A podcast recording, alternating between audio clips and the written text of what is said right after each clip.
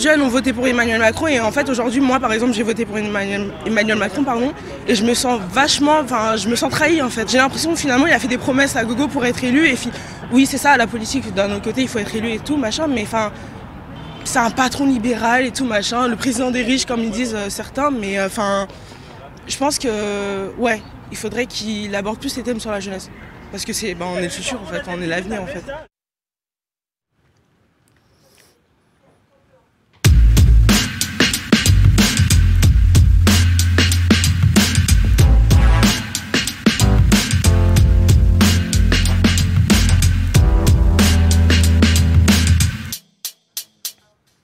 Bonsoir à tous. Bonsoir à tous et très bonne année. On est ravis de vous retrouver pour la nouvelle saison d'Open Mic. Et cette semaine, au cœur de l'actu, évidemment, le grand débat national et la lettre d'Emmanuel Macron aux Français, Maximilien. Oui, et la lettre d'Emmanuel Macron d'ailleurs, on y reviendra dans l'édito qui va suivre tout à l'heure. Mais en attendant, on vous parle un peu du concept de l'émission. Pour cette première de cette saison, on a décidé de faire un peu notre AG, notre propre grand débat national, pour se poser la question auquel les invités vont tenter de répondre ce soir que veulent vraiment les jeunes de notre génération? Voilà, et on a six invités pour en parler. Effectivement, et on va les retrouver tout de suite euh, pour parler de ça. Mais surtout, vous, n'hésitez pas à participer à l'émission sur les réseaux sociaux via le hashtag RT Open Mic. On vous attend. À tout de suite. Bonsoir, bonsoir, bonsoir, merci d'être là. Bon, ben, bienvenue dans Open Mic pour cette nouvelle saison. Donc ce soir, on va faire notre propre grand débat national en prenant toutes vos contributions. On est ravis de vous voir. Et donc... Bonsoir à tous. Et donc on a avec nous euh, Sébastien Ramage, donc tu es réceptionniste et gilet jaune. Euh, on a Louis Boyard qui est président de l'UNEL. Mhm. Et à côté de toi, on a aussi Marc-Antoine Ponel. Donc toi, tu es coordinateur Île-de-France de Génération Nation. Donc ça, c'est les jeunes qui sont du côté de, du Rassemblement national. C'est ça? Tout à fait. Et par ailleurs, on est très heureux d'accueillir Philippe Lost, porte-parole des Foulards Rouges. Alors vous êtes un peu, pour qu'on situe, euh, alors on va dire quoi, les critiques des Gilets jaunes, c'est ça? On peut dire? Bah, Nous, on est déjà avant tout les, critiques de la violence et de la casse euh, qui se passe actuellement avec les blocages. Euh, et on, voit encore plus les commerçants qui font leur cri d'alerte à Toulouse et à Bordeaux. Donc euh, déjà de revenir à un état de droit et d'arrêter des blocages, puisque ça n'a plus aucun sens aujourd'hui. Et puis derrière, effectivement, il y a eu une dérive, euh, voire une manipulation, euh, puisqu'on a, je ne vous ferai pas un scoop, mais on a quand même des anciens gilets jaunes qui nous rejoignent. Parce qu'aujourd'hui, il y a une dérive presque totalitaire, totalitaire de la même mise médiatique et, presque sur la démocratie de, du, du actuel des Gilets jaunes. Le débat de manière très mesurée. Le débat, est lancé, ça y est, c'est parti. la démocratie. On va, on va, y revenir. Effectivement, on, organise la marche du 27 janvier. Il est en donc on, on, invite tous les jeunes de, de Paris et Île-de-France en particulier, mais aussi toute la France, puisque ça en vient de mhm. toute la France, de se mobiliser pour notre République et la démocratie. Très bien. et alors, un dernier euh, invité, Mathieu Gariel. Bonsoir Mathieu. Toi, tu es militant La République En Marche. Exactement. C'est ça. Ok. Eh bien, merci beaucoup. On est ravis de vous recevoir donc. Et puis, donc, n'hésitez pas à réagir sur les réseaux sociaux. Ah oui, et on oublie Alexandre Lacroix, c'est les aléas du direct, euh, chers téléspectateurs. C'est le début, on doit se chauffer, hein, c'est le début de la saison. Hein. Donc, Alexandre, on peut se remettre dans le bain. Voilà. Ça va aller, donc, Alexandre Lacroix, qui est euh, juriste et membre du Cercle Droit et Liberté. Alors, on est ravis de te recevoir parce que, en fait, eh bien évidemment, on va parler réforme des institutions ce soir, un sujet absolument incontournable pour ce grand débat national. Et on espère avoir ton expertise pour parler RIC, pour parler référendum. Avec plaisir. Voilà. Bon, en tout cas, pendant toute la durée de l'émission, n'hésitez pas à réagir sur les réseaux sociaux avec le hashtag RTOpenMic. Et on commence, c'est parti. Mais avant de commencer, Max, donc du coup, on va te laisser réagir sur la fameuse lettre d'Emmanuel Macron euh, aux Français. Ce sera l'édito de la semaine, du coup. Oui, alors, euh, cette lettre d'Emmanuel Macron, euh, on va dire que c'est un peu un subtil euh, tour d'illusionniste, hein, puisqu'il s'est fendu d'une lettre aux Français le dimanche, le dimanche 13 janvier. Et dedans, il emploie un peu la technique du « regardez ici et surtout pas là pour que je puisse faire mon tour ». Alors, cette lettre, vous pouvez la voir défiler à l'écran, et on y trouve des passages qui, feignant d'être des questions, ressemblent un petit peu à des suggestions, on peut dire. Faut-il supprimer les services publics? Faut-il baisser les impôts? Y a-t-il trop d'échelons administratifs? Faut-il accroître la décentralisation? Bref, beaucoup de propositions qui sont dans la GOPE, comme on dit, hein, la feuille de route de l'Union européenne avec laquelle le président Emmanuel Macron a maintes fois marqué son adéquation. Mais en même temps, il faut convenir que la fin est plutôt surprenante puisqu'il tend la main aux Gilets jaunes sur d'audacieuses réformes des institutions. Par exemple, la diminution du Sénat. Bon, certes, il les a un peu dans le nez depuis la commission Benalla, mais tout de même. Et puis aussi, une démocratie peut-être plus participative, avec plus de référendums. Bref, Emmanuel Macron ne nous promet pas l'Amérique, mais il ouvre peut-être la Porto Rique. Alors cette lettre, en fait, est un exercice de communication millimétré, où notre président montre qu'il est à l'écoute de certaines revendications, tout en dirigeant la colère des Français contre les sujets auxquels il voulait de toute façon s'attaquer. Pas bête, Emmanuel Macron. Il ferait un bon candidat au présidentiel. Et d'ailleurs, euh, cette semaine, on a vu un grand débat euh, qui, qui, commençait de manière, euh, on va dire, un peu décalée, avec des salles remplies de maires, on va dire, qui ont beaucoup d'expérience, d'un certain âge. et on avait l'impression qu'ils étaient là pour, des, pour débattre avec, avec Emmanuel Macron, mais voilà, enfin, ils représentaient quand même voilà, une certaine catégorie de la population, on, peut dire. Hein. On a déjà vu plus moderne, on va dire. Et donc nous, hier, on est allé à la Sorbonne, place de la Sorbonne, on a rencontré plusieurs étudiants, plusieurs jeunes à qui on a demandé ce qu'ils pensaient du grand débat national. Et euh, on leur a demandé s'ils se sentaient concernés. Finalement, on s'est rendu compte que euh, très peu d'entre eux se sentaient réellement concernés. On s'est même rendu compte que finalement, ils étaient très peu nombreux, voire euh, pratiquement aucun, à avoir lu en entier la lettre d'Emmanuel Macron aux Français. Et donc moi, j'aurais une première question.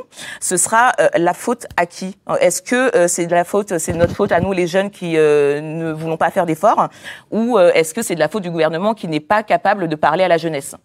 Mathieu Yariel euh, moi, je pense que c'est ni la faute du gouvernement, ni forcément la faute des jeunes. C'est que, ça fait euh, des années que tout le pays a abandonné le fait de juste vouloir parler politique. Ou, je, suis vraiment engagé parce que j'aime parler politique et je suis très triste de voir qu'autour de moi, les gens enfin, ne parlent plus politique entre eux.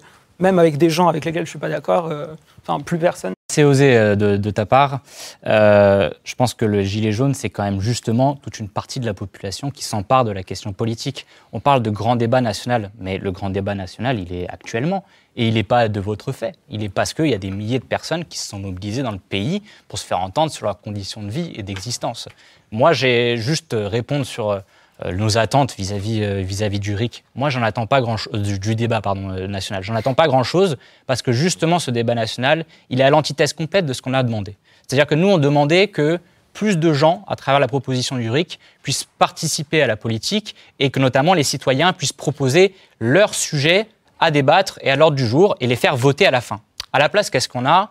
On a ce débat national où c'est le gouvernement qui cadre les sujets, qui en plus oriente la réponse, parce qu'on nous dit euh, le but c'est euh, soit euh, de supprimer des, moyens dans les services publics, soit de baisser tel impôt, mais pour augmenter l'autre impôt sur le côté. Donc on cadre le, débouché au final de, de ce débat-là à l'avance, et en plus, on va nous faire débattre dans des salles municipales pendant des semaines. Pourquoi? Pour qu'à la fin, ça soit le gouvernement qui pondent une mesure, et Emmanuel Macron lui-même qui décide de synthétiser le débat de centaines de milliers de personnes. Si vous voulez débattre, si vous voulez entendre les revendications, eh ben, euh, écoutez ce qui se passe dans la rue, écoutez ce que les gens ils exigent. On parle d'augmentation des salaires, on parle de suppression euh, de l'USF, et on parle d'une réforme démocratique, mais qui euh, donne plus de place non pas aux élus, euh, met plus de place aux citoyens aujourd'hui qui, qui, font de la politique. Enfin, c'est, moi, je trouve ça aberrant ce que vous me dites là. On est dans le plus grand moment d'effervescence politique de notre pays depuis maintenant 20 ans, la plus grande démobilisation sociale, et vous osez nous dire que les gens, ils font pas de politique. Mais ils en ont jamais fait autant. Il faut quoi Il faut qu'on fasse quoi pour que vous nous, exact, vous exactement, enfin, Je suis totalement d'accord avec vous sur le fait que je suis très heureux justement que des gens comme vous aient repris la, enfin, de la parole politique. Parce que ça faisait des années justement qu'on avait laissé euh, qu'on avait laissé un peu les gens juste voter, voter les choses. Enfin, l'abstention n'arrêtait pas de, de monter, monter, monter. Plus personne s'intéressait à ce qui se passait. Et aujourd'hui, enfin, je, suis, enfin, je suis heureux. Je suis heureux de voir que vous ayez. Euh, Mais on a toujours, les gens, ils ont toujours eu la parole politique, ils ont toujours essayé de se faire entendre. Les gens, enfin, voter et l'abstention. Vous n'êtes pas le premier gouvernement à justement à pas répondre aux revendications populaires et, euh, et, aux craintes et aux besoins des gens. Je veux dire, euh, ça fait des années quand même que. Je pense qu'on confond. Euh, alors nous, les foulards rouges, effectivement, on, défend euh, déjà le, respect de ce qui est de notre histoire, c'est-à-dire qu'on a mis en place, c'est nos anciens qui nous ont, suite à la Seconde Guerre mondiale, ils ont mis en place une cinquième République qui a été euh, voté par référendum par le peuple français. Donc on parle bien d'une légitimité du peuple qui a mis en place ce système-là. Après, effectivement, moi le premier, je considère que tout n'est pas parfait. Peut-être qu'il y a des choses qu'il faut faire évoluer, voire une autre république, mais on ne peut pas euh, considérer qu'il n'y a pas de légitimité d'un gouvernement qui a été élu par le, un système qui a été mis en place par le peuple. Donc euh, c'est ça qui nous, nous dérange, c'est-à-dire que via le système d'un référendum, le RIC, et en plus de ça, les Gilets jaunes, au départ, c'était une problématique pouvoir d'achat, et c'était pas une problématique euh, démocratique et de, de, pouvoir tout court. C'est-à-dire que euh, on a un système qui est en place, qu'il faudrait euh, balayer d'un revers de la main, alors que c'est toute l'histoire euh, de la France, et, et ça vient bien d'une situation que tout le monde doit assumer. Il y a quand même une forme de responsabilité aujourd'hui qu'il faut amener, que ce soit aux jeunes, et leur expliquer aussi, que euh, on ne détruit pas ou on ne remet pas en cause quelque chose euh, du jour au lendemain. Enfin, c'est pas possible. Marc-Antoine, qu'est-ce que tu en penses, toi? Alors, il y a beaucoup de choses qui ont été dites. D'abord sur la lettre. Quand vous lisez cette lettre, je crois que dans la première ou deuxième page, il y a euh, ce débat doit avoir lieu sans violence ni insulte. Le président euh, de la République, il y a allez, un, jour ou deux jours, il nous dit que des Français déconnent. Non, il a dit les pauvres, il y a certains pauvres, qui déconnent. Certains pauvres qui déconnent. Bon. Et d'autres qui s'en sortent, euh, qui se débrouillent bien. Et je ne refais pas la liste des insultes que le peuple français a subies depuis son élection. Bon, bah, ça commence mal pour un débat. Ensuite, euh, bon, comme euh, euh, monsieur a dit, il nous oriente tranquillement en nous disant un coup on peut mettre l'immigration dans ce grand débat, un coup on ne la met pas, on ne sait pas trop où il veut en venir. il en parle de l'immigration. Bah, dans, la lettre, c'est très clair que tous les sujets peuvent être Il y a quatre thèmes et ce sera dans le, dans le, thème vie citoyenne. Ah, orienté, c'est normal, très bien il cadrer le sujet. Il y a eu un, un débat pour savoir si ce thème qui est quand même fondamental, il serait. Ensuite, une question qui, reste, c'est on fait ce grand débat, très bien, mais si les solutions et si les demandes des gens sont à l'inverse total de la politique d'Emmanuel Macron, c'est-à-dire on veut un rétablissement de l'ISF, euh, on veut, euh, euh, mettons, un retour des frontières, on veut, mettons... mais il n'est pas contre sur le rétablissement de l'ISF il l'a dit. Non, il, a dit. mais c'est lui qui l'a enlevé, donc il est forcément contre. Non, non, l'ISF est prévu, il a été voté. Enfin, moi, je ne suis pas pour Emmanuel Macron, mais il faut être sur les faits. Euh, il, ce qui a été voté il, bah, derrière, c'est que Emmanuel Macron. Mais bien sûr que non. Nous, on juge sur ce qui est voté, c'est-à-dire que ce qui est en place, c'est que l'ISF a été en partie supprimé euh, par l'IFI, et en plus ça, il, il s'est prévu dans la loi que ça a été revu dans deux ans. Enfin là, dans un an. Donc ici, il faut le revoir avant, du fait des, effectivement des, des revendications du gouvernement ou euh, Mais non, mais il ne faut pas dire n'importe quoi non plus. non, mais bah, le fait est assumer vos positions, c'est pas, pas de souci. Hein, qu'actuellement l'ISF est supprimé, etc. Hein. Donc je, je, je, finis. Si toutes les propositions ou une majorité des propositions sont à l'inverse de la position d'Emmanuel Macron, c'est-à-dire d'un libéral euh, plus ou moins ultra d'ailleurs, qu'est-ce qu'il fait? Est-ce qu'il commence à appliquer euh, une politique euh, disons, euh, conservatrice ou est-ce qu'il dissout? Qu'est-ce qu'il fait? Eh ben alors justement, euh, en un mot, et après on va passer à la deuxième thématique, Alexandre Lacroix, ça nous intéresse justement de savoir ton avis de juriste sur cette question. pour toi, quelle est la bonne institution de la République à utiliser dans une situation comme celle-ci où la population française est extrêmement divisée? Est-ce que par exemple le référendum, c'est une, une, bonne, une bonne institution? En démocratie, le référendum est toujours une bonne solution, j'ai envie de dire on va partir sur les, principes très rapidement, vraiment. Mhm. Euh, la, la, souveraineté nationale en France est, décrite comme euh, appartenant au peuple, qui l'exerce par ses représentants. Donc il y, a des des représentants élus. De ce point de vue-là, il n'y a pas de contestation, même si après on doit préciser quand même quelque chose, et par le référendum. Donc euh, le référendum reste quand même une institution clé, et on rappellera quand même que vous parliez de l'histoire, l'histoire constitutionnelle française est très marquée par la pratique référendaire, qu'elle soit à titre personnel, mm. euh, Bonaparte puis après De Gaulle, ou même dans euh, la fondation des républiques. Et euh, le problème des constitutionnalistes de, renom comme Bertrand Mathieu l'ont souligné, c'est que maintenant la pratique référendaire est de moins en moins développée. Certains parlent de dissolution. moi, je veux souligner un truc, c'est que le système politique français est quand même pensé pour un système majoritaire bipolaire, enfin une bipolarisation de la vie politique, et maintenant ce n'est plus le cas. Il n'y a même pas une tripolarisation parfaite, puisque vous avez un, clan, un camp centriste mmh. identifié, un camp, j'allais dire, de gauche identifié, même s'il peut être divisé en deux, parties, mais Benoît Hamon est assez minoritaire. Et surtout, le problème, c'est que vous avez le camp, on va dire, droite conservateur, qui a un électorat qui va de 40%, mais qui se va en deux ou trois chapelles. Et si vous faites une dissolution, nationale, une dissolution de l'Assemblée nationale avec ce type de paysage politique, le pouvoir en place, en représentant un tiers des Français, ne gagnera ces élections. Donc on aboutira à quelque chose en disant le peuple a tranché, bah, alors qu'au final le la volonté d'une proportionnelle. Euh, oui, mais euh, justement, on va rentrer dans le débat euh, des propositions puisque nous on est allé à la rencontre des étudiants justement pour savoir ce qu'ils pensaient, quelles étaient leurs propositions. On vous montre ça tout de suite dans le micro trottoir qu'on a enregistré. Le futur de la planète, c'est important, c'est notre futur à nous, c'est le futur de nos enfants. Si on met en place une taxe carbone, elle doit être exclusivement dédiée euh, à l'écologie et pas euh, à d'autres sujets. Je suis en scooter, donc euh, je prends pas les, transports en commun, donc j'avoue que c'est pas top. Et il serait temps de faire quelque chose, et notamment la pétition qui a été signée récemment pour mettre en procès l'État contre une exécution face aux dangers climatiques. Pour moi, les priorités, écologie, éducation, parce que l'éducation c'est le plus important pour la société. On a des amphithéâtres qui sont trop petits par rapport au nombre. Donc je pense qu'il y a beaucoup de, travail à faire là-dessus. Peut-être des moyens pour les professeurs aussi, parce que du coup ils ne sont pas assez formés. Ils arrivent dans des, dans des collèges, dans des lycées, en ZEP ou quoi que ce soit, comme j'ai fait, qui sont euh, des zones où les professeurs ne sont pas formés pour répondre aux demandes de la population. Donc déjà je pense qu'il faut euh, plus de collèges, plus de lycées dans ces zones-là. On a des professeurs euh, très talentueux, des chargés TD qui se donnent énormément mais qui sont payés avec euh, parfois six mois de retard. Et je trouve pas ça normal, sachant que c'est beaucoup euh, sont des thésards. Et du coup, ils ont besoin bah, d'avoir des moyens pour pouvoir faire leur thèse, etc. Et plus d'aide pour les étudiants. Et bien former les enseignants aussi, c'est vrai que c'est important. Alors justement, lui, moi, je vais m'adresser à toi parce qu'on se rend compte que dans cette lettre, finalement, il y a des mots qui sont euh, assez absents ou quasiment pas présents, euh, comme euh, le mot éducation qui revient une seule fois, alors qu'en fait, on se rend quand même compte, même dans le micro-trottoir là, que c'est une préoccupation quand même assez importante de la jeunesse. Qu'est-ce que, est-ce qu'on peut dire que la jeunesse est le grand oublié de ce grand débat national? Ah, Qu'est-ce que ça t'inspire, toi? C'est pas la grande oubliée du grand débat national, c'est la grande oubliée du quinquennat. Il y a Marxi, on parle un moment de la jeunesse à travers l'école de la confiance, qui est un projet de loi qui a été fait par Jean-Michel Blanquer et euh, sur lequel trois semaines avant, il y avait eu euh, à peu près 800 lycées qui avaient été bloqués justement pour protester contre ce projet de loi. Emmanuel Macron, lui, qui devait être le grand candidat de la jeunesse, il faut regarder son bilan à ce sujet. Parcoursup, ça a été, ça a été un désastre. 120 000 lycéens qui ont dû partir vers le privé, soit 40 000 de plus que par rapport à APB.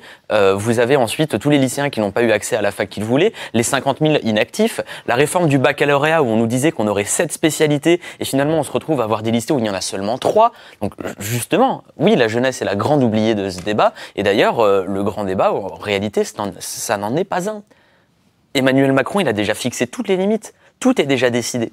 Et nous, ce qu'on demande en tant que jeunes, par exemple, euh, quand on demande de recruter des professeurs, quand on demande d'ouvrir des places à l'université, on ne demande pas à ce qu'ils reculent sur leur politique. On demande à ce qu'ils changent de politique. Aujourd'hui, le ministre qui est responsable de, de tous les problèmes de la plupart des gens, et c'est pour ça que protestent les Gilets jaunes en, défendant le service public, c'est Gérald Darmanin.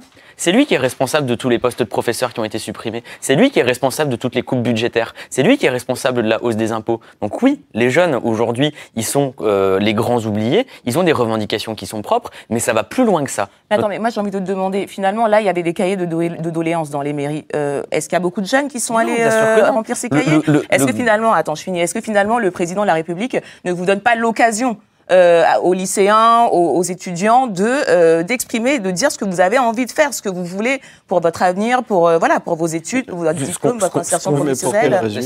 Est-ce que quelque part, euh, euh enfin, les jeunes, on a déjà exprimé ce qu'on voulait. il y a eu un mouvement qu'on n'avait plus vu depuis dix ans, qui a été le mouvement qui a eu pendant décembre 2018, où on protestait contre parcoursup, contre le service national universel, contre la réforme du bac. Finalement, ce qu'on demande nous, c'est une éducation qui fonctionne bien. Et l'éducation, c'est un service public. Et ce que je veux dire derrière, c'est que les gens demandaient où est la convergence entre jeunes et gilets jaunes. La convergence, elle est là. Elle est qu'on a des gouvernements successifs qui n'ont pas arrêté de dire on va faire une nouvelle politique, mais à chaque fois, ils faisaient des coupes budgétaires dans les services publics et ils voient que rien ne fonctionne. Et alors que ça fait 20 ans qu'on nous sert la même politique, ils s'étonnent de voir les gens qui sortent dans la rue en demandant autre chose. Et ils sont incapables de le comprendre. Donc non, les jeunes ne sont pas les invités du grand débat et ils savent très bien ce qu'on demande. Ils ont juste à l'appliquer. Alors, à entendre Louis Boyard, je crois qu'on comprend euh, très clairement qu'il y a eu quand même des, revendications de la jeunesse exprimées euh, ces derniers mois.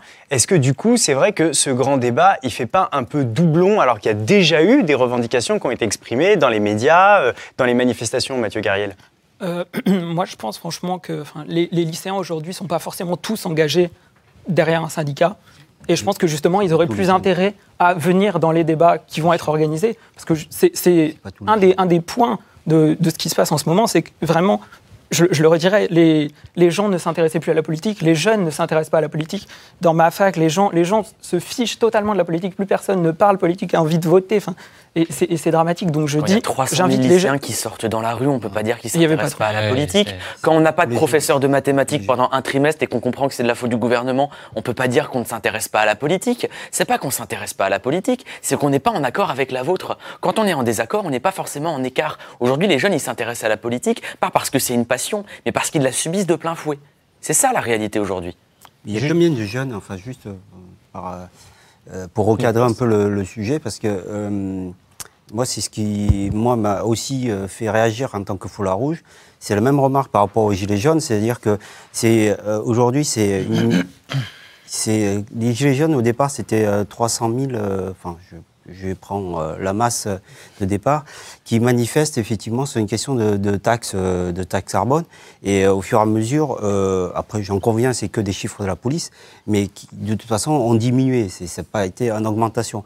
Donc quand j'entends euh, le, le représentant de l'UNEL et du gilet jaune, c'est la même c'est le même pot commun, c'est-à-dire que c'est des gens qui pensent que en mobilisant 300 000 euh, jeunes, notamment, ils parlent au nom de la jeunesse et, et où ils parlent au nom du peuple.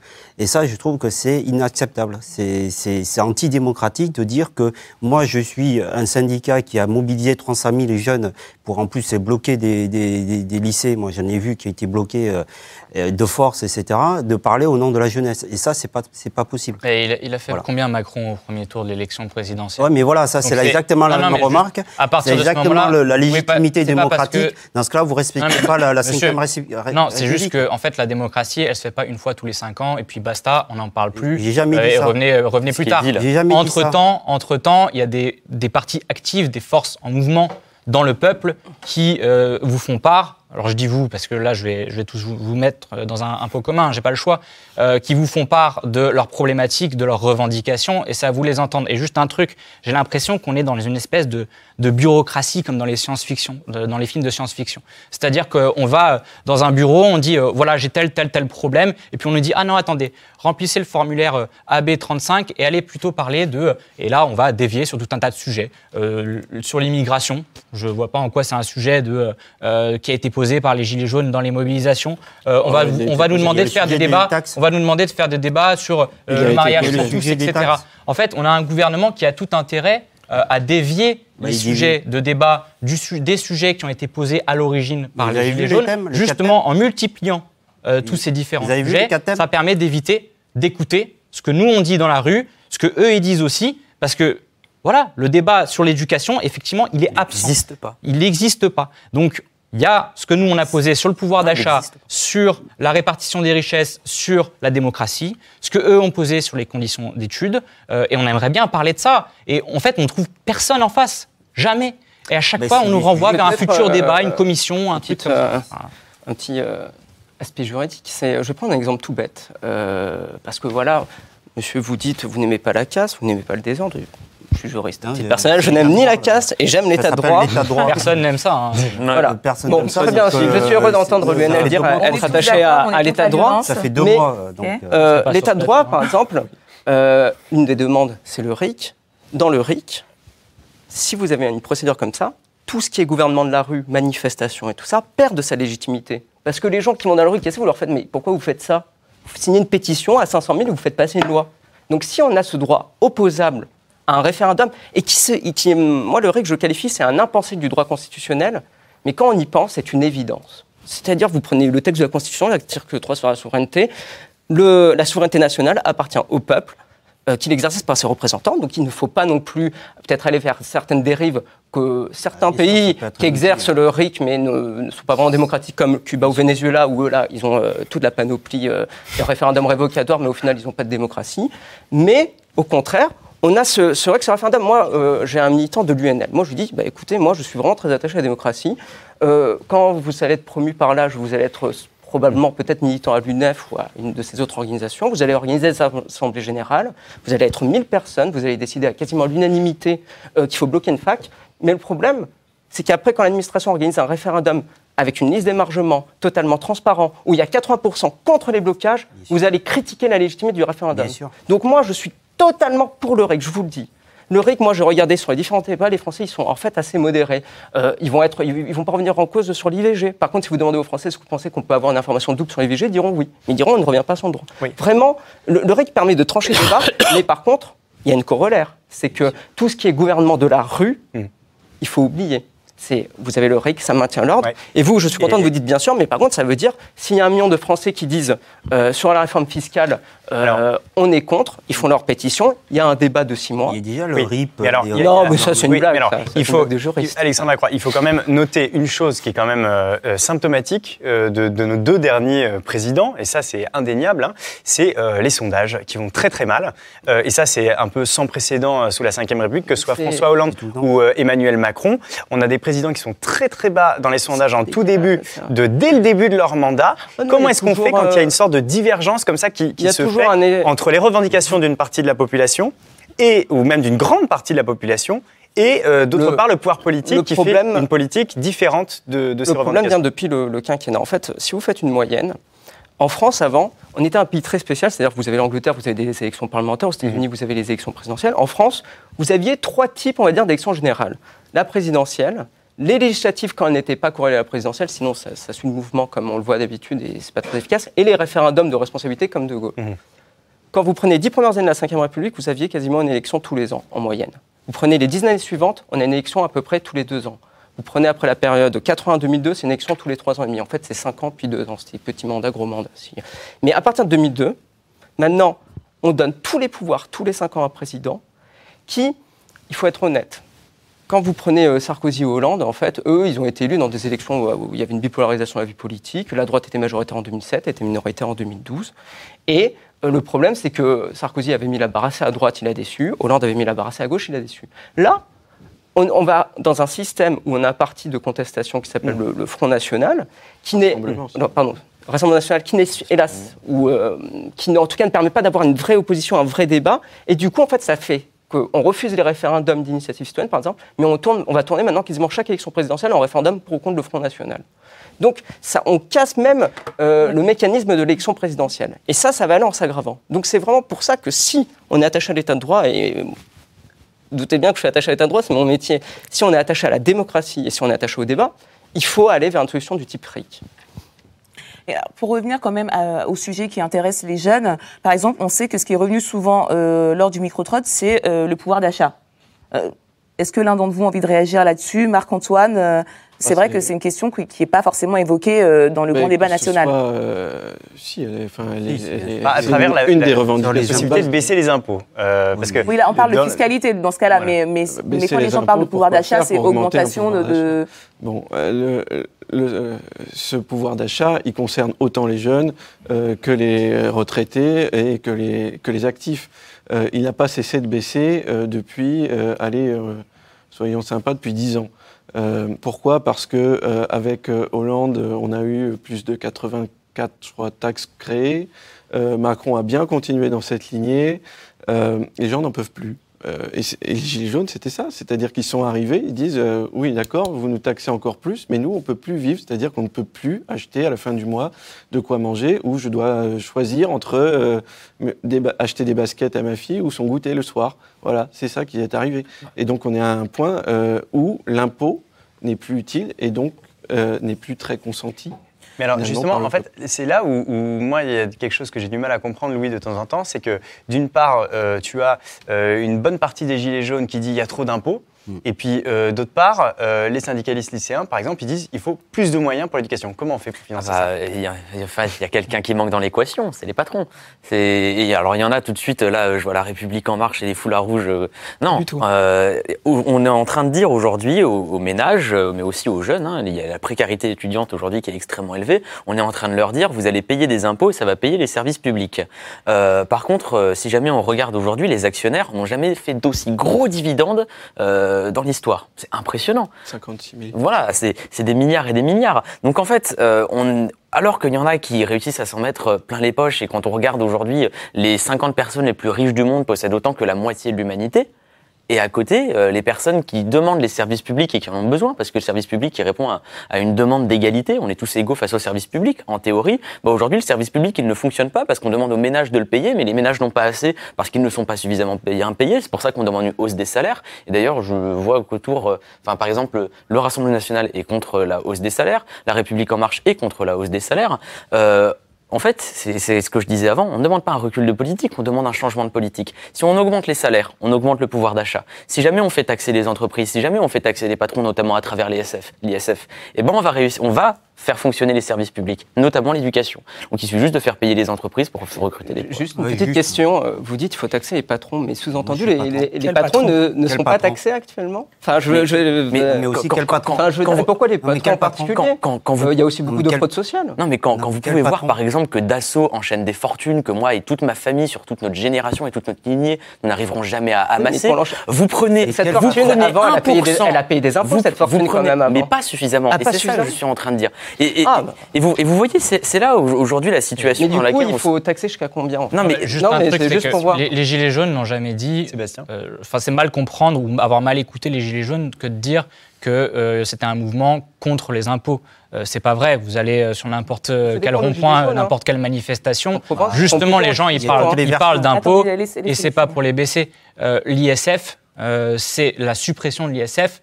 euh, c'est quelque chose qu'a fait le gouvernement. Ça nous a coûté 5 milliards euh, aux finances publiques. Le crédit impôt compétitivité emploi, c'est 20 milliards. Euh, le crédit impôt recherche, c'est 7 milliards, etc., etc. Donc en fait, c'est pas qu'il y a trop d'impôts, c'est que ces impôts, ils sont mal répartis, c'est toujours les mêmes qui les payent. Et justement, là, on vous le trouve, le fric, pour financer les écoles. Et peut-être un dernier truc sur la question, alors il parlait des patrons, Euh, c'est une deuxième question qui a été posée, la question de la répartition des richesses. Quand on parle de l'augmentation des salaires, c'est que sur notre fiche de paye, euh, à la fin du mois, on est un peu plus. Là, ce qui a été annoncé en début d'année. Euh, avec la prime 40 d'activité, la fameuse prime à baisse 1000 des euros, et ben n'importe quel salarié de ce pays à la fin du mois, sera, sera- quand il regardera sa, sa fiche de paye, il ou elle se rendra compte que c'est du pipeau ce truc-là. Ben non. c'est du pipeau parce que la réalité, c'est que personne va toucher plus. Moi, je suis réceptionniste dans Bien l'hôtellerie, je suis pas millionnaire, je suis pas entrepreneur, mais je peux vous dire une chose, c'est que ma fiche de paye, elle va pas évoluer à la fin du mois, et c'est le cas de la plupart des salariés chose, de ce pays. que- Et, et l'annonce des 100 euros de plus euh, que Macron a fait il y a quelques semaines, ça vous, ça vous calme pas un peu? Quels 100 euros de plus Je veux dire, n'importe quelle personne regardera encore une fois sa fiche de paye. Ce n'est pas vrai qu'il y a 100 euros en plus. Il y a la prime d'activité qui a été augmentée pour attendre la fin du mois, 1,2 million de personnes. Donc, très bien, il serait temps, mais euh, 40 euros, c'est pas ça qui va la faire sortir de la pauvreté. Et euh, le reste, c'est euh, des défiscalisations. C'est encore, en fait, les mesures du début d'année, c'est des cadeaux supplémentaires au patron. C'est pas ce qu'on lui a demandé. On lui a demandé du salaire. À la place, il a fait des déductions fiscales. Donc, euh, ça marque une chose, c'est que Macron, il est prêt à continuer sur sa route, sur son cap, mais en tout cas, il n'est pas prêt à nous écouter, nous. Mathieu Gariel, une ultime réaction avant de passer à, la dernière partie. Est-ce qu'il n'y a pas eu au minimum, on va dire, une sorte de maladresse du président Macron en commençant son quinquennat de certaine manière avec cette suppression très symbolique de l'ISF qui a fait beaucoup parler d'elle. Et d'ailleurs aujourd'hui, dans les cahiers de doléances, il y a beaucoup de demandes hein, de ce côté-là, du retour de l'ISF. hein. Et dans le même temps, une absence totale à ma connaissance, hein, vous me corrigez si je dis une bêtise, de baisse des charges pour les petites entreprises, pour les petits patrons qui, eux, ont pris beaucoup d'impôts dans, la figure euh, ces dernières années. Et à l'inverse, tout ce qu'il y a eu finalement, bah, c'est cette taxe de hausse sur le carburant qui a pu apparaître comme une sorte de contrepoids totalement injuste euh, à la suppression de l'ISF, par exemple. Vous pouvez le comprendre, ça. Par contre, j'ai entendu dans les, dans les, dans les débats que euh, une partie de l'administration de Bercy était un peu, enfin, contrôlait ce qui se passait euh, à la politique du gouvernement et que potentiellement Macron n'avait pas forcément forcé un peu la machine de Bercy à, par exemple, les, les 100 euros de de- d'augmentation, euh, enfin, de, c'était 100 euros de moins de cotisations euh, sociales qui étaient euh, prises euh, par la CSG. Et tout ça, ça a été fait par morceaux, enfin, ça a été très compliqué, et ça n'a pas forcément été compris par les gens, parce que enfin, c'est pas clair. C'est pas clair. Vous et je pense pas qu'il dire y a sans cesse que les gens sont bêtes. Les je, gens, je- ils- je- ils- je- je ne dis pas Non, que les gens sont bêtes. Je dis, je dis- je dis que on peut pas, enfin, les, les réformes fiscales passent les unes derrière les autres. Les gens ne regardent pas forcément les, les, débats du PLF. Enfin, c'est très les complexe. Gens, moi, je, moi, je la regarde pas. parce qu'ils ça n'ont pas compris. c'est qu'a priori, ils ne mangent pas à la fin du mois. C'est une réalité. Mais il n'y a, aucun rapport. Alors, bah, si, c'est le pouvoir d'achat. C'est acheter à manger, C'est peut-être un problème de compréhension. On va enchaîner parce que figurez-vous que là, on a le chat de l'émission qui est complètement spammé avec le mot RIC. Donc, on va se mettre à parler institution, hein, euh, forcément. Alors, on est à nouveau allé euh, au contact des étudiants pour leur demander ce qu'ils pensaient, quelles étaient les réformes des institutions euh, qu'ils voyaient pour secouer notre, notre vieille Ve République. Vous voyez ce qu'ils nous ont dit Le vote blanc, oui, parce que c'est un vote qui exprime une idée.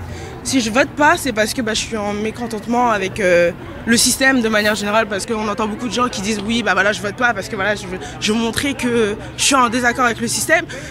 Donc il faut en fait que les politiques se rendent compte que c'est important. Je pense pas que le référendum soit le moyen euh, finalement le plus euh, juste pour euh, faire entendre, euh, entendre des revendications, puisque ça reste quand même une question qui se répond, une question ouverte qui va se répondre de manière fermée, c'est-à-dire par oui ou par non. Aujourd'hui, euh, plus personne n'a confiance aux représentants et au système représentatif. Il faudrait peut-être revoir la Constitution, revoir les institutions et comment ça fonctionne, et revoir aussi les relations entre le pouvoir et les représentés. Comme je suis étudiant en droit, en fait, l'année dernière, on a dû proposer un, proposer un projet de constitution. Ce moyen pourrait être assez intéressant pour qu'on puisse envoyer notre projet constitution et réformer les, les institutions. Tu fais allusion au RIC, le référendum d'initiative citoyenne? Exactement. Alors on, le voit en fait, hein, on, a, on, a, une demande de changement de la part des jeunes aujourd'hui qui sentent qu'ils ont envie de plus participer, euh, que, que, leur avis soit plus reconnu. Et c'est vrai que euh, l'ILAFA, là, dans le chat, on a tout le monde qui nous dit ric, ric, ric, ric, euh, plus de démocratie participative. C'est quand même un thème qui revient énormément, Alexandre Lacroix. Il faut bien distinguer démocratie participative et RIC. Démocratie participative, c'est le grand débat d'Emmanuel Macron, c'est-à-dire c'est la démocratie communicationnelle. Mhm. Tout le monde piaille, blablabla. Et au final, la décision, ce sera quand même l'administration Emmanuel Macron qui la prendra. Donc ça, c'est, euh, ça, je veux pas dire une fraude, mais c'est euh, voilà, c'est, c'est secondaire. enfin, très honnêtement, il y a des constitutionnalistes comme Dominique Rousseau qui sont fans de ça, mais au final, si les gens y parlent, ils apportent leurs revendications et qu'au final, le, gouvernement un petit amendement à ce qu'il avait prévu et qui ne prend pas de décision, c'est pas, pas très utile. Par contre, effectivement, le RIC, vous avez pu déjà voir ma, position, enfin, on est en démocratie. Euh, quand on voit tous les systèmes qui sont des, pays assez proches du nôtre. L'Italie, c'est quand même la même population que nous, une culture très proche. La Suisse, à côté, les États-Unis pour la moitié des États. Tous les systèmes ont, euh, ces systèmes-là ont un gouvernement représentatif qui fonctionne, euh, sans, problème, et qui, et c'est ça par exemple, vous voyez la Suisse, la Suisse c'est vraiment un pays fascinant. Euh, tout à l'heure, on, parlait avec le, représentant des, des gilets, euh, des gilets rouges, pardon, les foulards rouges, pardon, excusez-moi, euh, qu'on n'avait pas la culture suisse, c'est exact, mais la culture, ça s'apprend. Il y, a, il y, a, quand même un phénomène qui est absolument incroyable en Suisse, c'est que par exemple, quand c'est Louis, c'est ça, si demain Louis va faire, il y a un RIC qui va faire une, une, pétition, il va faire organiser un débat au sein de son association, de son parti, je ne sais pas, par exemple, pour augmenter les impôts, l'ISF et augmenter euh, les impôts sur euh, tout le monde ou euh, par exemple sur l'immigration, il va inviter, et c'est ce que font actuellement, enfin ce que faisaient par exemple les, les, jeunes socialistes suisses sur certains débats, son opposant pourtant le plus entre guillemets venimeux, c'est juste comme ça serait perçu, à savoir Marc-Antoine qui est en face, et Marc-Antoine par exemple viendra présenter son point de vue. Ils ont cette culture-là en Suisse. Alors nous, c'est vrai, on l'a pas du tout. Mais là, pour l'instant, ce qu'on a, c'est qu'on a une culture de la casse, et surtout et c'est vraiment pour ça quand même que, paradoxalement, peut-être avec la table, on va dire, des, plus conservateurs, c'est quand même le RIC, ça permet de, rétablir l'ordre. Moi, je, tiens à dire quelque chose. Euh, ça vient, on va dire, du cœur. Quand je vois un gilet jaune qui est euh, un père de famille pompier, euh, père de famille de trois enfants, pompier volontaire qui se prend un flashball et qui est dans le coma, oui, peut-être qu'il a exagéré, qu'il n'aurait pas dû. Enfin, je ne sais pas ce qu'il a fait, mais moi, voilà, là, clairement, ça, ça me choque euh, qu'il soit dans cette situation. Le, le, boxeur qui a attaqué, il fait qu'il n'aurait certainement pas dû faire ça. Moi, je le défends et je défendrai toujours les forces d'ordre. Néanmoins, il s'est tout de suite rendu et il s'est excusé. Et on lui a mis un enfer, mais c'est inadmissible quand quelqu'un euh, se rend et s'excuse comme ça euh, de, de, lui mettre une telle, euh, une telle punition. En revanche, et j'en parlais tout à l'heure, par exemple, des, assemblées générales étudiantes. Euh, l'inverse, ça veut dire que ce genre de démocratie repose sur l'état de droit et que par conséquent, si après il y a le bordel, ou si après il y a des blocages, par exemple, et moi c'est vraiment l'exemple universitaire, et flagrant, l'année dernière, dans la moitié des universités, on avait des assemblées générales où il y avait 700 personnes qui votait, oui, à l'unanimité pour les blocages, qui interdisait les représentants de l'opposition. Mm. Après, on faisait un référendum, par contre, 80% de non, et ils continuent à bloquer. Alors là, par contre, euh, les coups de flash vote qui partiraient, qui, euh, là, je n'aurais pas la même compassion que j'ai pu l'avoir euh, pour. euh, Mais alors, justement, en fait, si- s'il y a aussi cette radicalité chez certains Gilets jaunes aujourd'hui, un des arguments qu'ils emploient, là, par exemple, on a Soso sur, sur Facebook qui nous le dit, on est dans une démocratie qui va dans le même sens depuis 50 ans, dit-elle. C'est vrai que, par exemple, on a une illustration au début des années 2000, quand il y a eu, par exemple, le référendum sur la Constitution européenne, le peuple français s'est exprimé. Après, la démocratie, euh, du coup, euh, représentative s'est exprimée dans le sens contraire des citoyens. Après, forcément, les gens n'ont pas l'impression d'être consultés. Il y a quand même néanmoins, enfin, il faut toujours apporter, ça, ça, Mhm. ça ne va qu'atténuer, parce que sur le principe, c'est quand même, oui, euh, enfin, c'était flagrant. 90% des parlementaires avant le TCE en 2005 votent pour le TCE, 55% des Français votent contre, donc déjà on voyait clairement la Mhm. disjonction. Et après en 2008, c'est euh, validé par le 3 5 Néanmoins, quand même une petite, euh, un petit, euh, c'est il faut rappeler que Nicolas Sarkozy, dans sa campagne en 2007, avait clairement dit qu'il ferait ça, ainsi que sa majorité présidentielle. Donc les Français avaient quand même voté clairement pour ce candidat en connaissance de cause. Ceci étant dit, évidemment, ça pose un problème. Parce que ça veut dire qu'on doit prendre tout le programme d'un candidat. Voilà, et, et- et justement, on a, on a des gens, euh, justement, par exemple, euh, sur Twitter, euh, qui nous disent, euh, Mathieu Gariel, il faut la validité du vote blanc pour éviter les erreurs de casting. Sous-entendu, pour que les gens euh, qui essayent de faire passer tout le package euh, de, de leur désirata euh, quand ils sont au pouvoir, euh, alors que peut-être que les gens n'ont pas voté pour l'intégralité de leur programme, Sache à quel euh, ils niveau, puissent plus le faire. Voilà. ouais, sache- ouais, mais Quel est leur niveau de légitimité? Bah, discutons-en. Ça a été, Emmanuel Macron l'a dit. Il a dit le, le vote blanc, pourquoi pas Peut-être qu'on peut le reconnaître. Il y a tout un volet euh, citoyenneté, participation, euh, vote. Enfin, je pense qu'on peut en débattre. On avait, on avait dit pendant la campagne qu'on était favorable à plus de proportionnel pour les élections législatives. J'ai toujours été pour qu'il y ait plus de proportionnel, puisque je sais, je suis d'accord par exemple que le Front National, le Rassemblement National aujourd'hui, n'a pas forcément euh, autant d'élus qu'il est représenté dans, dans la population. Et, à la fin, ça, crée, ça, créera des problèmes. Bah, ça en crée. Mais je, pense qu'il faut. euh, enfin, la réforme des institutions, c'est une base. Euh, les, les institutions, c'est ce qui nous fait fonctionner. C'est tous les jours et c'est une base. Et si cette base ne fonctionne pas, le reste ne fonctionnera pas. Euh, pour rester sur l'Assemblée nationale, euh, nous, on est pour une proportionnelle intégrale avec, euh, euh, comme ce qu'il y a dans les, euh, dans les conseils régionaux, une prime majoritaire pour garder une, une forme de stabilité. Moi, j'irais même plus loin, c'est qu'il faut aller voir le Sénat. Euh, le Sénat, il est aujourd'hui élu par des grands électeurs. Aujourd'hui, euh, les gens, euh, ils se disent, le Sénat, oui, c'est sympa, c'est une maison de retraite de luxe. Changeons cette maison. Euh, faisons euh, de cette institution un vrai représentant des territoires, mettons deux sénateurs par département, élus euh, allez, tous les 9 ans, on garde cette longueur par le peuple directement, eh ben, vous aurez un côté le représentant des citoyens directement avec une proportionnelle à l'Assemblée nationale, et de l'autre, un Sénat représentant les territoires, et donc plus seulement la capitale, euh, élu directement par le peuple. Et pour rebondir sur ce que tu dis, Marc-Antoine, effectivement, sur Facebook, on a euh, Marie-Lou Folana qui dit euh, Je me demande pourquoi nous votons pour des députés puisque la transmission ne se fait pas. Donc, on voit quand même que là, euh, il y a euh, un défaut de. On, on se les gens ne se reconnaissent contact, pas, en fait, fait. dans ceux qui sont censés les représenter. Il n'y a plus de contact. Alors les députés En Marche, euh, qui sont ultra majoritaires, euh, les trois quarts ont peur de sortir dans la rue ou de travailler. Euh, bon, euh, ceux qui, euh, bon, bah alors, euh, sont, euh, je vais prêcher pour ma paroisse, sont du Rassemblement national. Ils sont représentés par sept, euh, sept députés euh, et qui vont pas pouvoir faire grand-chose. Que- Du côté, euh, Ils font pas grand-chose d'ailleurs. bah, euh, parce qu'on n'a pas de groupe. Parce que, c'est, euh, parce que les institutions comme ça. On ne peut pas agir. petite euh, précision, tout à euh, juste une petite précision. 42%, c'était le taux de participation au second tour des élections législatives. Donc, Justement, par rapport aux législatives, est-ce que t'as l'imp- est-ce qu'il y a un problème de temporalité Ah, par évidemment. rapport euh, au, au présidentiel, en fait? Ce qui, ce se passe, moi j'ai une expérience personnelle pour, euh, pour avoir été impliqué dans, dans une campagne législative. Euh, je le vois clairement, enfin je l'ai vu clairement, c'est que en plus de ça, on a eu une campagne euh, présidentielle qui a été euh, euh, très centrée sur euh, l'affaire François Fillon, donc qui forcément renvoyait une. On a une affaire présidentielle qui a, enfin une campagne présidentielle qui a envoyé une très mauvaise image de, la politique. Après, on fait passer des lois de moralisation qui n'a- qui n'a- qui n'aident pas à la chose. Et les gens à la fin étaient dégoûtés. Et c'est ce que je vous ai dit, 42% au second tour d'une élection législative qui est censée être, avec l'élection présidentielle, l'élection euh, fondamentale, 42% des Français sont allés voter au second tour des élections législatives. Et c'est vrai que quand on me dit il y a un système représentatif, euh, le référendum, peut, non, pas. Oui, mais les élections législatives, les lois sont votées par des députés. Euh, je crois que c'était euh, Simeoni qui était le président de l'Assemblée de Corse. On lui avait dit, mais votre Assemblée est élue avec 55% de participation, qui avait ironisé en disant, oui, mais l'Assemblée nationale est élue avec 42%. C'est quand même, on est quand même une grande démocratie où on a ce paradoxe où l'élection présidentielle, on a 80%. Et forcément, quand on met de participation et quand on met juste après l'élection législative, bah, elle est balayée.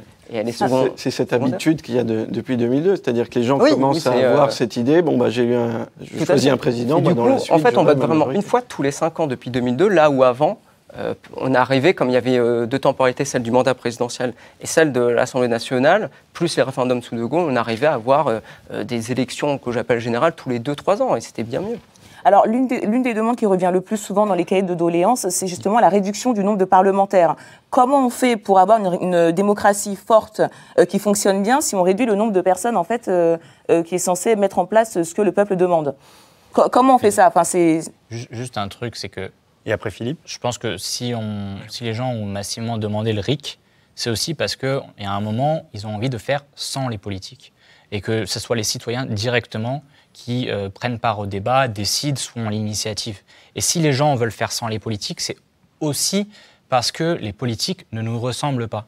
Moi, je suis réceptionniste, je vous l'ai dit tout à l'heure. C'est quoi le pourcentage d'employés? C'est quoi le pourcentage d'ouvriers à l'Assemblée nationale? On a un monde politique, et Macron euh, était censé renouveler ça, on constate amèrement que ce n'est pas le cas, qui est en déconnexion totale avec ce qu'est la population, mais dans ces situations sociales même. Donc, euh, ça dépasse aussi le RIC. Dans le mouvement des Gilets jaunes, beaucoup de gens revendiquent une sixième république. On n'est pas tous d'accord sur comment le faire. Euh, non, non, dans le mouvement des Gilets jaunes. Et on n'est pas tous d'accord sur comment le faire, euh, sur quelles réformes institutionnelles il faut faire. Mais une chose est certaine, c'est que nos réformes institutionnelles doivent viser à avoir des élus plus représentatifs socialement dans ce qu'ils sont, dans ce qu'ils font dans leur vie de tous les jours de la population française. Il nous reste peu de temps. Un mot de Louis Moi, ce qui, ce qui me marque, c'est qu'il n'y a, enfin, il a que Sébastien en fait, qui a touché sur le bon mot. On était là à débattre de comment est-ce qu'on faisait et qu'on arrangeait les choses pour avoir une vraie démocratie. Mais en fait, euh, une élection, c'est pas une fin en soi, c'est un moyen. C'est un moyen pour poser une idée derrière. Et c'est ça aujourd'hui qui manque. Il n'y a plus l'idée. Ça fait euh, des dizaines et des dizaines d'années qu'on nous vend euh, la même idée, euh, mais avec seulement l'étiquette différente, avec le Parti socialiste d'un côté qui a fait exactement la même chose que les partis de droite à l'époque. Et aujourd'hui, les gens ne se sentent plus représentés par les politiques qui sont censés porter une idée. Et moi, je m'inquiète aujourd'hui du paysage politique en France parce que, enfin, j'en ai discuté avec quelqu'un et je trouve que c'est bien représenté ici. C'est un peu la politique du bon, de la brute et du truand. Vous avez le bon ici qui, En Marche, vient vous, qui est responsable d'ailleurs de tous les mots, qui vient vous dire mais oui, on vous comprend, il y aura un dialogue, il y aura un grand débat. Vous avez euh, euh, la brute derrière qui vient vous dire mais oui, non mais il faut respecter euh, l'état de droit. Bon, on oublie quand c'est la police qui tire sur des sur des lycéens à coup de flashball, mais nous sommes la vertu. C'est en fait c'est ce qui est dit et surtout qui derrière défend des intérêts politiques. La plupart des foulards rouges sont en marche. Toi-même, on le voit sur Twitter les vidéos et pour en marche. et derrière, ce qui m'inquiète le plus, c'est il y a le bon, la brute et surtout il y a le truand parce que derrière il y a le Front National qui monte. Et ça c'est quelque chose dont on en parle on en parle beaucoup trop peu. Et ça devient inquiétant. Et c'est justement ça embête beaucoup la gauche. Il nous reste plus que deux minutes. On va vous poser une dernière question pour conclure l'émission. Euh, concrètement, qu'est-ce qu'on attend, on attend pardon, de ce grand débat? Euh, Est-ce qu'on attend un référendum, une modification de la Constitution? Qu'est-ce qu'on attend de tout ça? Philippe? Alors moi, je voudrais terminer effectivement sur ce qui a été dit aussi, c'est-à-dire que moi je vais parler à mon nom, puisque effectivement c'est un débat qu'on a en interne qui n'est pas statué, mais je pense qu'effectivement la démocratie, à titre personnel, elle est en crise aujourd'hui, on le voit, il faut qu'elle respire. Ça, effectivement, je rejoins quand même les remarques qui sont faites là. Je pense que l'idée du vote blanc, je vais juste euh, euh, revenir là-dessus, je pense que pour moi c'est une bonne idée, mais par contre ça veut dire que c'est aussi des, des devoirs. C'est-à-dire que moi je serais plutôt de dire ok pour le vote blanc, ok pour plus de proportionnel, mais en contrepartie moi je serais pour l'obligation du vote par exemple. Parce qu'à un moment donné, on ne peut pas juste dire on critique le système, etc., et pas être responsable. Et donc sur le grand débat national, effectivement, je pense que moi, à titre personnel, là où il faudrait que... Comment Je vais ah. conclure, c'est-à-dire que je pense qu'il faut que ça débouche sur des solutions, que ce soit aussi sur des solutions euh, sur la démocratie, sur les institutions, puisque effectivement, on touche déjà à changer un peu le, notre modèle institutionnel, et je pense qu'il y en a besoin. Voilà, ça c'est à titre personnel. Pour conclure, un mot de conclusion, parce que vraiment il nous reste très peu de temps. Euh, Mathieu Gariel, faut-il un référendum? Oui, non? Euh, pas forcément. Pas forcément. Pas forcément. Alexandre, Omar. Alexandre Joker. Entendez-nous, quoi. Alexandre Faut- faut- Lacroix. euh, référendum, donc oui ou non Évidemment, évidemment. Évidemment, Alexandre Lacroix, Marc-Antoine Ponel. Ça dépendra sur quel sujet. D'accord. Sébastien? Je me fais pas trop d'illusions de ce qui sortira, donc euh, Mais référendum, alors il faut un référendum ou pas? Si c'est pour voter sur des boutilles, euh, je, je vois pas l'intérêt. D'accord. Louis Boyard Ça ne nous concerne pas. Quand on a 16 ans, on n'a pas le droit de voter. Ça aussi, c'est une question qu'il faudrait se poser. Et ensuite, on pourra aller dresser la parole aux jeunes et se demander pourquoi ils participent pas. Eh ben, c'est une belle Bah, conclusion. conclusion. On va finir là-dessus. Merci beaucoup pour euh, vos participations à cette émission. Merci. Merci. aussi à tous pour avoir participé sur le hashtag RT Open Mic. Et puis, euh, une petite note de fin. Euh, Il y a eu six hommes sur le plateau Le ce plateau soir. était très masculin ce soir, mais je vous promets, je m'engage à y remédier pendant tout le- toute la saison. Voilà, Promis, il y aura plus de femmes. Allez, à la prochaine.